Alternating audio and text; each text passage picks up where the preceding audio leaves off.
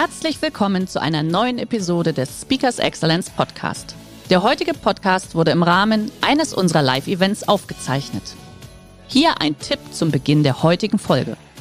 Schau doch gerne mal auf unserer Excellence Academy vorbei.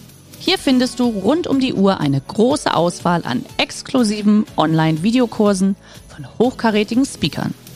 Den Link dazu findest du in der Beschreibung. Jetzt aber viel Spaß beim Anhören.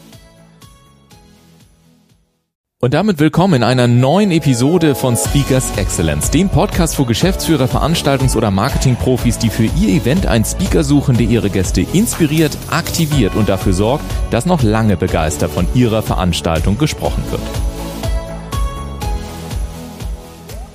Mein heutiger Gast ist vor allem eins, ein echter Macher. Wenn er über den deutschen Mittelstand, Startups und Nachhaltigkeit spricht, dann wissen Zuhörer eins. Es wird konkret, es wird praktisch und es darf dabei vor allem einfach sein. Aufgewachsen auf dem Bauernhof ohne große finanzielle Mittel hat Gerold Wolfrath erfolgreich gegründet und sein Unternehmen bis zur Marktführerschaft entwickelt. Freuen sich also jetzt auf praktische Erkenntnisse und klare Aussagen zum deutschen Mittelstand, der Rolle von Startups und zur Frage, wie Unternehmen den Weg vom Hidden Champion zum Digital Champion gehen können. Und ich sage herzlich willkommen, Gerold Wolfrath, schön, dass du da bist. Ja, ich freue mich riesig, ja. Danke, dass ich da sein darf. Sehr gerne. Du nimm uns mal für den Anfang mit zu dem Moment, als du beschlossen hast, ich gründe mein eigenes Unternehmen und ich werde Unternehmer. Was ist da passiert? Ja, als ich elf Jahre war, äh, lag mein Vater im Sterben, auf dem Sterbebett mhm. und äh, wollte von mir ein Versprechen, das ich abgeben sollte, dass ich später den elterlichen Bauernhof übernehme, mhm. also Landwirt werde. Mhm. Und dieses Versprechen habe ich ihm nicht gegeben. Damals war letztendlich damals schon eine Weichenstellung da für das, was da draußen steht. Als ich dann mit 16, ob eine Realschule gemacht, mittlere Reife für Studium war damals kein Geld da, bin ich hergegangen und äh, ja in die Lehre und habe da ganz ganz schnell gemerkt, ich stoße immer wieder an. Ich wollte eigentlich nur optimieren, Prozesse besser machen und so weiter.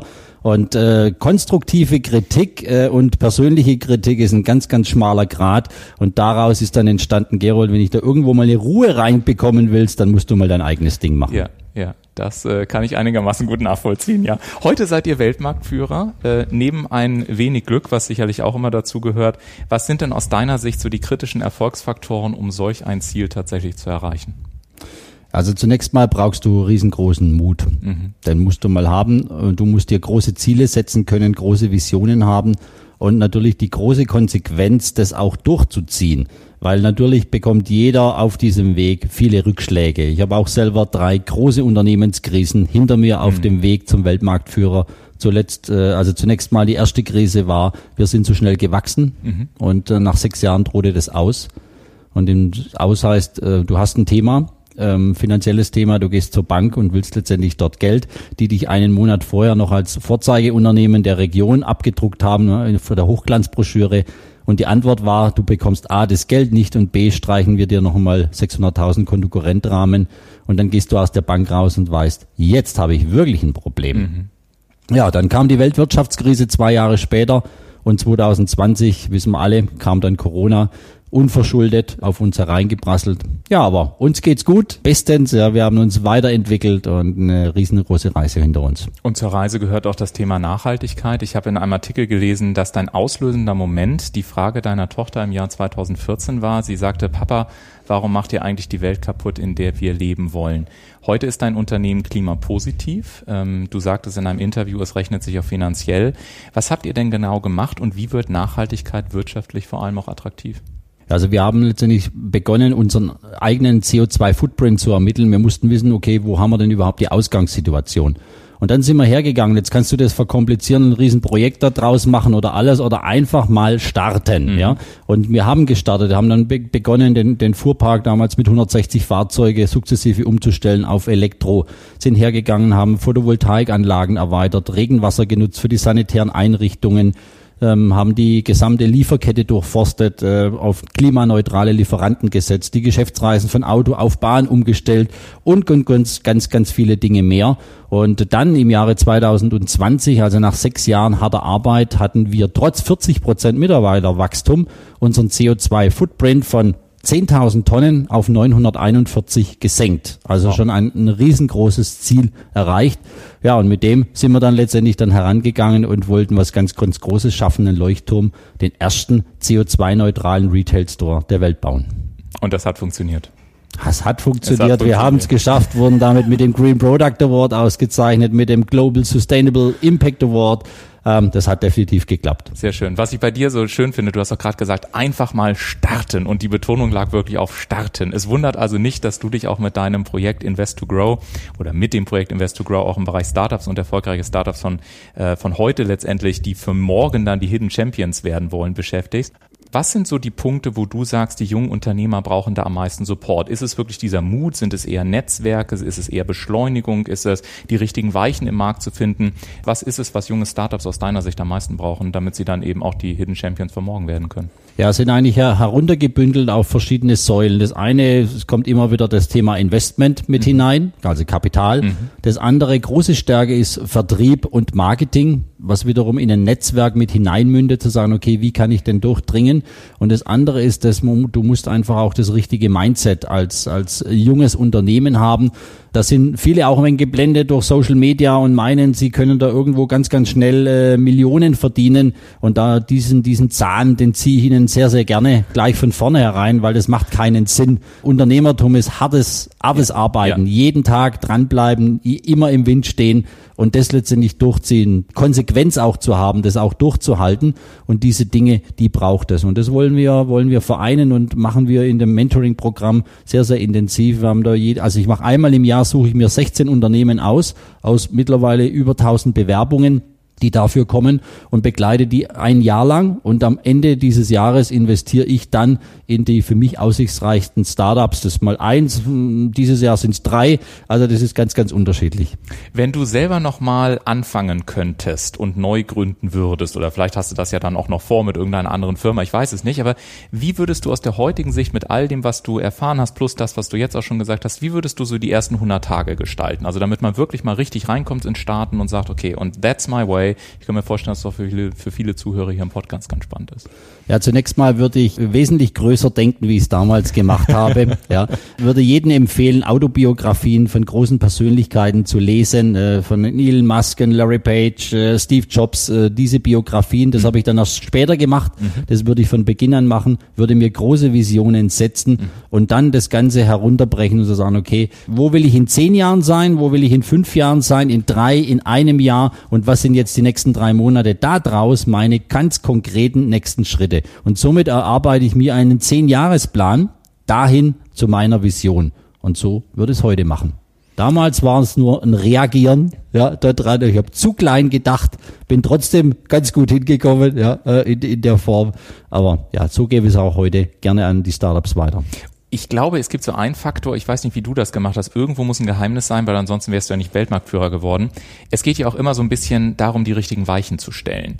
Für mich bedeutet das, dass ich den Markt kenne, dass ich den zentralen Job meiner Kunden kenne, dass ich weiß, was mein Mitbewerb äh, so macht und dass ich natürlich auch den eigenen Unternehmensstand ganz gut kenne. Wie machst du das denn ganz konkret? Wie findest du die richtigen Weichen? Weil ich kann ja das beste Mindset haben, den besten Vertrieb haben, wenn ich aufs falsche Pferd setze oder irgendwas nicht antizipieren kann, dann hilft mir das ja alles nichts. Also hast du irgendwie, ich sag mal, dass ihr regelmäßige Marktmeetings machst? Ist es einfach ein natürliches Gefühl, was du hast? Wie findest du die Punkte, äh, wo du auch sagst, das ist eine Weiche, da stellen wir den Zug drauf und heizen mal ordentlich an? Ich habe eine Offenheit. Und die Offenheit heißt, jeden Menschen, den ich begegne, von dem kann ich zehn Prozent mindestens lernen. Schöne Einstellung. So, und mit dieser Grundeinstellung gehe ich ran und so begegne ich äh, neuen Situationen und äh, bin da sehr, sehr ähm, interessiert auch natürlich, was tut sich denn in den USA, in, in Israel, ja, äh, in China und das schaue ich mir an und daraus analysiere ich dann, sind es jetzt wirklich Trends, die nachhaltig auch wirklich kommen werden, wo sich irgendwas verändert und ich habe es dann mal zusammengefasst. Der erfolgreiche Unternehmer, Unternehmerin ist der Zeit mindestens zwei Jahre voraus. Ja. Und in diesem Korridor, da lebe ich, da, das ist mein Blickpunkt. Und das ist natürlich halt auch wichtig, äh, dass ich da rauskomme aus, aus dem operativen Business. Weil wer acht Stunden am Tag nur arbeitet, der hat einfach keine Zeit für seinen Erfolg und der wird diese Visionen nicht haben können. Und somit kann er auch nicht diesen Weg gehen in die Zukunft mit hinein. Und diese ja. Grundeinstellung, glaube ich, ja, ist es das, was mich so erfolgreich gemacht hat und weitermachen wird mit Sicherheit. Es gab eine schöne Geschichte, fällt mir gerade ein. Ich weiß nicht, ob das Jeff Bezos oder Elon Musk, einer der ganz großen auf jeden Fall, der wurde von einem Reporter beglückwünscht zu dem erfolgreichsten Quartal der Firmengeschichte, bis dahin zumindest. Und der sagte dann, vielen Dank, aber Sie kommen zwei Jahre zu spät, weil dieses Quartal habe ich im Prinzip schon vor zwei Jahren erreicht. Das geht so ein bisschen in die Richtung, die du auch gerade gesagt hast. Ne? Man muss einfach ein bisschen der Zeit dann auch voraus sein. Richtig, ja. ja. Es ist so eine schöne Bestätigung, der Weg ist der richtige, aber definitiv ist es nur das, das Nebenprodukt von dem, was man vorher ja, schon gemacht ja. hat. Ja. Meine Erfahrung ist dann allerdings leider, und das würde mich mal tatsächlich auch, weil du ja auch als Mentor unterwegs bist, dass immer dann, wenn man voraus ist und dass wenn man da sagt, hey, guck mal, da ist ein großer Trend, hier ist eine große Weiche, dass es teilweise auf sehr, sehr viele Bedenkenträger stößt. Und sollen wir das wirklich? Und bist du da wirklich der Meinung? Selbst wenn man mit harten Zahlen, Daten, Fakten kommt, ist es manchmal gefühlt noch ein Wahnsinnsüberzeugungsakt, der am Ende des Tages fast mehr Kraft manchmal kostet, als den Weg einfach zu gehen. Wie hältst du dich da bei guter Laune und was sind so zwei, drei Tipps, um einfach auch so Menschen zu überzeugen, wo man sagt, Mensch, nun checkt das endlich mal und man weiß, man braucht sie, aber ja, wie kriegt man solche Bedenkenträger in den Griff? Ja, zunächst mal bist du einfach das Vorbild und die Kunst besteht darin, dich selber zu motivieren. Mhm. Weil zum Unternehmer, zum Chef kommt ja keiner und klopft auf die Schulter, Mensch, du bist echt der geilste Typ überhaupt und über, kommt ja nicht. Das hast du gut gemacht. Also das heißt, du musst in der Lage sein, dich selber zu motivieren. Das ist ein ganz entscheidender Faktor und damit bist du bei dir sehr, sehr stabil. Und ich habe auch einen Satz geprägt, den kann mein Geschäftsführer und einige Führungsmitarbeiter nicht mehr hören und der heißt, du könntest dich jetzt wahnsinnig darüber aufregen und es ist völlig in Ordnung, aber du bist nicht dazu verpflichtet. Ja. Und dieser Satz, der hilft so häufig mal in solchen Situationen, sich entsprechend zu norden. Und du bist nicht dazu verpflichtet, könnte man übertragen auf äh, den Umstand, man muss auch nicht äh, sieben Tage die Woche arbeiten. Du hast unter anderem den freien Papa-Tag äh, bei dir eingeführt, weil auch Resilienz ist ja ein großes Thema. Wie hast du das auch so organisiert, dass du sagst, Mensch, wir sind Weltmarktführer, ich habe hier Invest to Grow, ich habe äh, irgendwie verschiedene Startups äh, und dann auch noch in der Lage zu sein, Papa-Tag einzuführen. Ich glaube, da draußen sitzen gerade viele, die sagen, ist das nur ein Mensch oder lebt der dann in verschiedenen äh, Dubletten seiner Persönlichkeit? Ja, also ich habe vor 17 Jahren, das ist eigentlich, glaube ich, das Entscheidende, vor 17 Jahren den Papatag eingeführt. Heute wird man sagen, ja gut, das machen viele, mhm. ja, aber damals war es eine Revolution. Mhm. Also das war auch, äh, ich wurde da komplett belächelt, du gehst wieder Windeln wechseln morgen äh, und so weiter und so fort. Und das aber durchzuhalten. Aber es war eine Grundsatzeinstellung. Ich habe dann irgendwann gesagt, dieser Tag ist für mich wie ein heiliger Abend, äh, wie Weihnachten und Weihnachten wird bekanntlich auch nicht verschoben. So. Und das hat sich dann einfach eingelebt und dadurch habe ich aber auch viele Mechanismen für mich selber erarbeitet oder umgesetzt zu sagen, okay, wie kann, ich muss mehr delegieren, ja, weil ich habe im Endeffekt, wo andere fünf Tage theoretisch haben, habe ich nur vier. Also das heißt, ich muss ja in dieser weniger Zeit mindestens das Gleiche erreichen. Ja, und da habe ich einfach äh, Mechanismen für mich angeeignet, wo ich sage, das auch umzusetzen. Und ich bin in der Lage, ich kann mein Arbeitstempo so machen, wenn du überlegst, der effizienteste Tag eines Mitarbeiters ist der Tag vor, vor seinem Urlaub. Vor seinem Urlaub. Ja, absolut. Und da machst du alles richtig. Ja, richtig. Zeitmanagement, habe ich da noch Zeit dafür und so weiter. Ja. Und in diesen Urlaubsmodus, ja, da kann ich mich letztendlich begeben und das schaffe ich dann. Wenn ich sage, es liegt hier richtig Overload dann da, ja, dann gehe ich in dieses Tempo mit rein ja. und mache das. Und so beherrsche ich das ganz gut, sagen wir es mal so. Ganz ja, gut. Das wäre tatsächlich vielleicht auch eine Idee für ein nächstes Buch, oder? Also, dass man einfach sagt, Erfolgsfaktor Urlaubsmodus, ja, wie sie ihre Zeitplanung endlich in den Griff bekommen oder so. Sehr, sehr schön. Sicher ein Bestseller. Ja, natürlich. Also, äh, an mir soll es nicht liegen. Da können wir gerne drüber sprechen. Unsere Pod, unseren Podcast hier, den hören ja auch sehr, sehr viele Veranstaltungsmanager. Ich habe es vorhin schon gesagt, man merkt sie auch jetzt, wenn man, wenn man hier dieses Gespräch hat. Du bist halt ein Macher. Bei dir wird es sehr konkret, es wird sehr praktisch. Was würdest du in, von deinen Worten nochmal sagen? Worauf können sich Veranstalter freuen, wenn sie dich wirklich als Speaker oder auch als Sparringspartner buchen. Einen möglichen Mehrwert eines echten Machers zu erleben, keine theoretischen blöden Sprüche, sondern einfach aus der Praxis gelebt, erfolgreich praktiziert, umgesetzt mit all seinen Folgen, selber gemacht und darüber spreche ich. Also ich habe es gemacht, bewiesen, Proof of Concept ja. und jetzt spreche ich darüber und nicht anders herum. Ja, und das, was einfach ganz wichtig ist, wir brauchen keine Schwätzer in unserem Land, sondern wir brauchen Macher. Und davon bitte mehr und das können, kann jeder von mir erwarten. Ich danke dir sehr, dass du hier warst und dass du einen kleinen Einblick in, in deinen Erfahrungsschatz gegeben hast, lieber Gerold. Ich danke dir. Ganz Sehr herzlich gerne. für die Einladung. Sehr gerne. Und wenn Sie jetzt sagen, Mensch, das klingt sehr gut und wir wollen tatsächlich auch, dass unsere Führungskräfte, unsere Gäste diesen Macher-Spirit auch mal erleben und dadurch vielleicht auch ins Denken und ins Handeln kommen, dann äh, schreiben Sie uns gerne E-Mail an info@speakers-excellence.de oder schauen Sie in die Shownotes oder auf unsere Webseite, denn dort finden Sie alle Kontaktdaten. Rufen Sie uns einfach an und dann stellen wir gerne den Kontakt mit Gerold Wolfrath für Sie her. Und auch in der nächsten Folge, da lernen Sie einen unserer sehr inspirierenden Top-Speaker und Unternehmer kennen. Schalten Sie also unbedingt wieder ein hier im Speakers Excellence Podcast. Machen Sie es gut und an dieser Stelle nochmal ganz herzlichen Dank an dich, lieber Gerold Wolfhardt. Dankeschön. Gerne.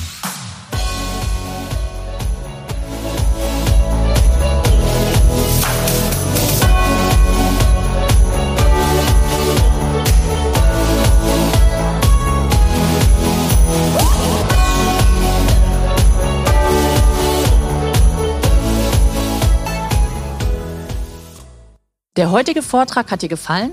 Dann schau dich doch gerne auf unserem Kanal um oder sei live bei einem Forum dabei. Weitere Informationen findest du in der Beschreibung. Bis zum nächsten Mal.